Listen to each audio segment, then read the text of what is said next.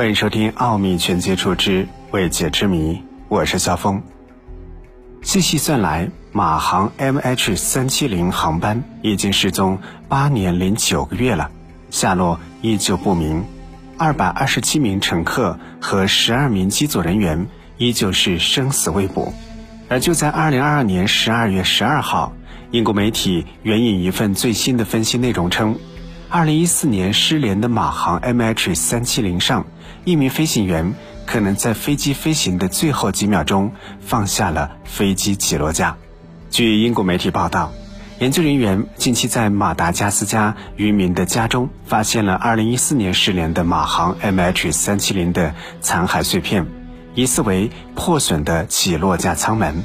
研究表明。当 MH 三七零航班坠入大海时，飞机起落架呈放下状态。报道中还说，这表明世界上最大的空难谜团之一背后可能存在着犯罪意图。二零一四年三月八号，北京时间零点四十一分，马航 MH 三七零航班搭载二百二十七名乘客和十二名机组人员，其中包括一百五十四名中国乘客。从吉隆坡国际机场起飞，前往北京。起飞之后不久，该航班在马来西亚吉隆坡航空管制区与越南胡志明市航空管制区交界处突然与地面控制塔失去联系。当年三月二十四号，马来西亚总理纳吉布宣布该客机终结于南印度洋海域。二零一五年一月二十九号，马来西亚民航局宣布 MH 三七零航班失事。推定所有人员遇难，而如今一块新的碎片被发现，很有可能成为 MH 三七零机长故意坠机的罪证，因为在当时飞机失联之后，就有人怀疑上了这架飞机上的五十三岁机长扎哈里·艾哈迈德·沙阿。根据马来西亚的调查结果，此人可能患有严重的抑郁症，并且在出事之前一个月。曾经在家里飞行模拟软件上模拟过与客机疑似坠入南印度洋相似的航线，因此这起事件有可能是机长精心策划的，例如通过低飞、转向、变速和掉头来躲开雷达跟踪，关闭客舱增压系统以造成缺氧，从而使乘客失去意识等等。如果真的是这样的话，那么这个机长真的太邪恶了。但是由于当时缺乏直接的证据来证明机长有犯罪企图，所以这些也都是民间的猜想。如今八年多过去了，两百多名乘客仍然毫无下落，但疑似 MH 三七零的碎片却陆续在南印度洋和非洲南部出现。例如，二零一五年七月，在法属留尼汪岛发现了金复翼残骸；二零一六年六月，在坦桑尼亚发现的外侧金翼残骸。特别是位于非洲大陆东侧的马达加斯加岛，该地正好位于洋流流动的方向上，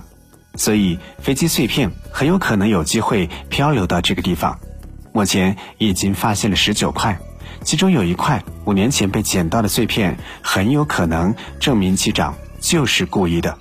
这块碎片是一名专门搜索 MH 三七零残骸的美国人布莱恩·吉布森。在马达加斯加岛一名渔民家中发现的。该渔民声称，他在2017年就捡到了碎片，但并不知道这是什么东西，就一直放在院子里，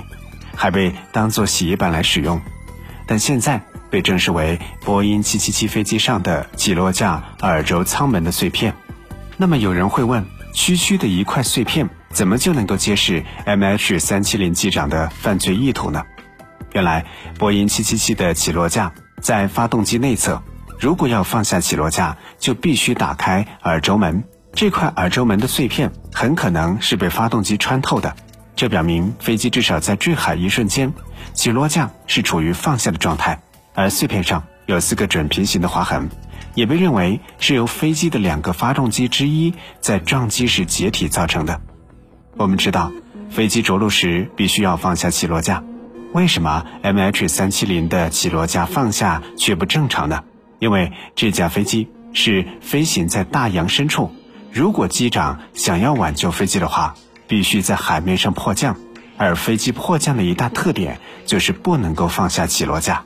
这是由于水上迫降需要用飞机光滑的机腹接触水面，就像打水漂一样。或许很多人都看过一部电影，叫做《萨利机长》。这部影片是根据真实事件改编的。二零零九年一月十五号，全美航空的一五四九号航班在纽约拉瓜迪亚机场起飞之后不久，发动机便因为吸入鸟群而停止。萨伦伯格机长被迫采用滑翔方式在水上迫降，并成功降落在纽约的哈德逊河上。